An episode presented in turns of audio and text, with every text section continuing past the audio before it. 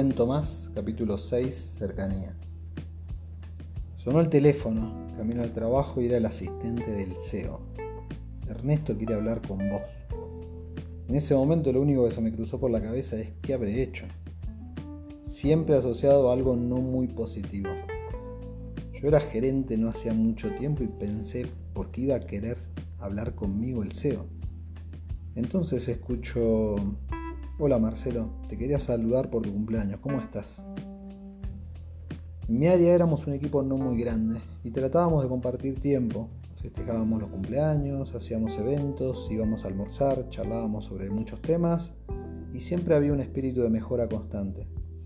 Por lo cual consideraba que sí teníamos un equipo cercano. Pero ese día, con el llamado, me quedé pensando, lo importante de hacer esto a mayor escala, ¿cómo hacerlo en el futuro? Con el tiempo surgió la posibilidad de ir a trabajar fuera de mi país y, el último día, cuando estaba en el aeropuerto con mi esposa y, mi hija, ya despidiéndonos de la, de la familia, aparecieron sin avisar Ernesto y Luis, mi CEO y mi jefe. Solo nos querían saludar y desearnos suerte. Habían hecho un viaje de casi 40 kilómetros desde la oficina al aeropuerto. Eso es lo que yo considero cercanía, un detalle que 10 años más tarde aún recuerdo con mucho cariño. En general creo que es muy posible que si hacemos las cosas bien, en el sentido amplio, nuestro desarrollo profesional nos lleve a tomar mayores responsabilidades, liderar equipos más grandes o directa o indirectamente. De ese llamado me quedó fijado en la cabeza la importancia de mantenerte muy cerca de la gente y encontrar en tu propia forma la manera de tener un liderazgo cercano a todo nivel de la organización. Recuerdo que cada vez que llegaba una nueva función le pedía a mi asistente que me ayudara a cargar en mi agenda los cumpleaños de cada uno de los líderes.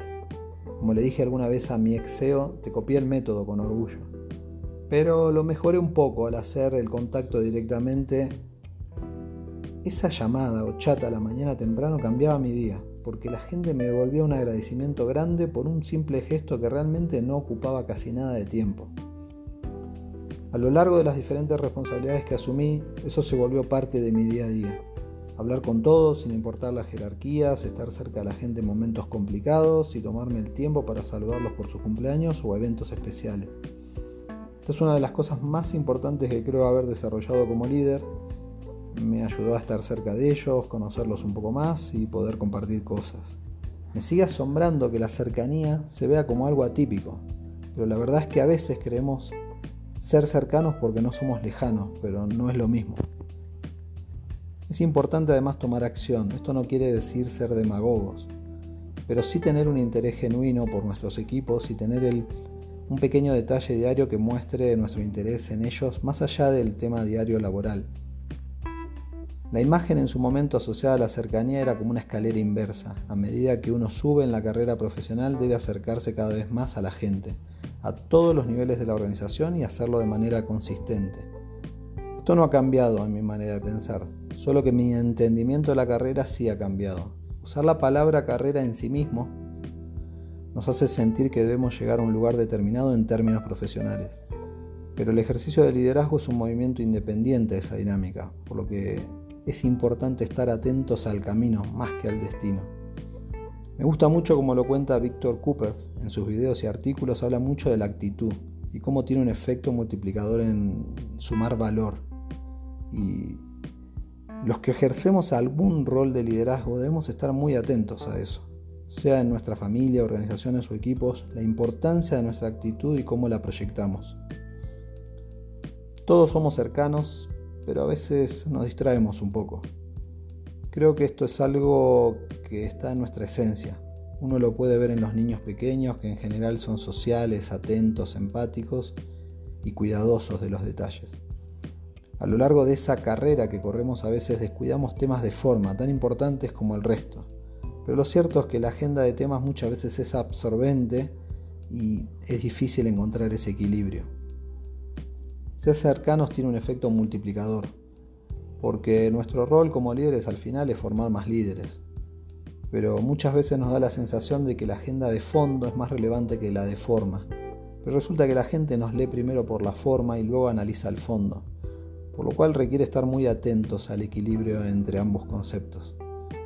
Esto de alguna manera está cambiando con las nuevas formas de trabajar, pero las organizaciones actuales más planas en estructura y con más desarrollo de metodologías ágiles en realidad son más cercanas.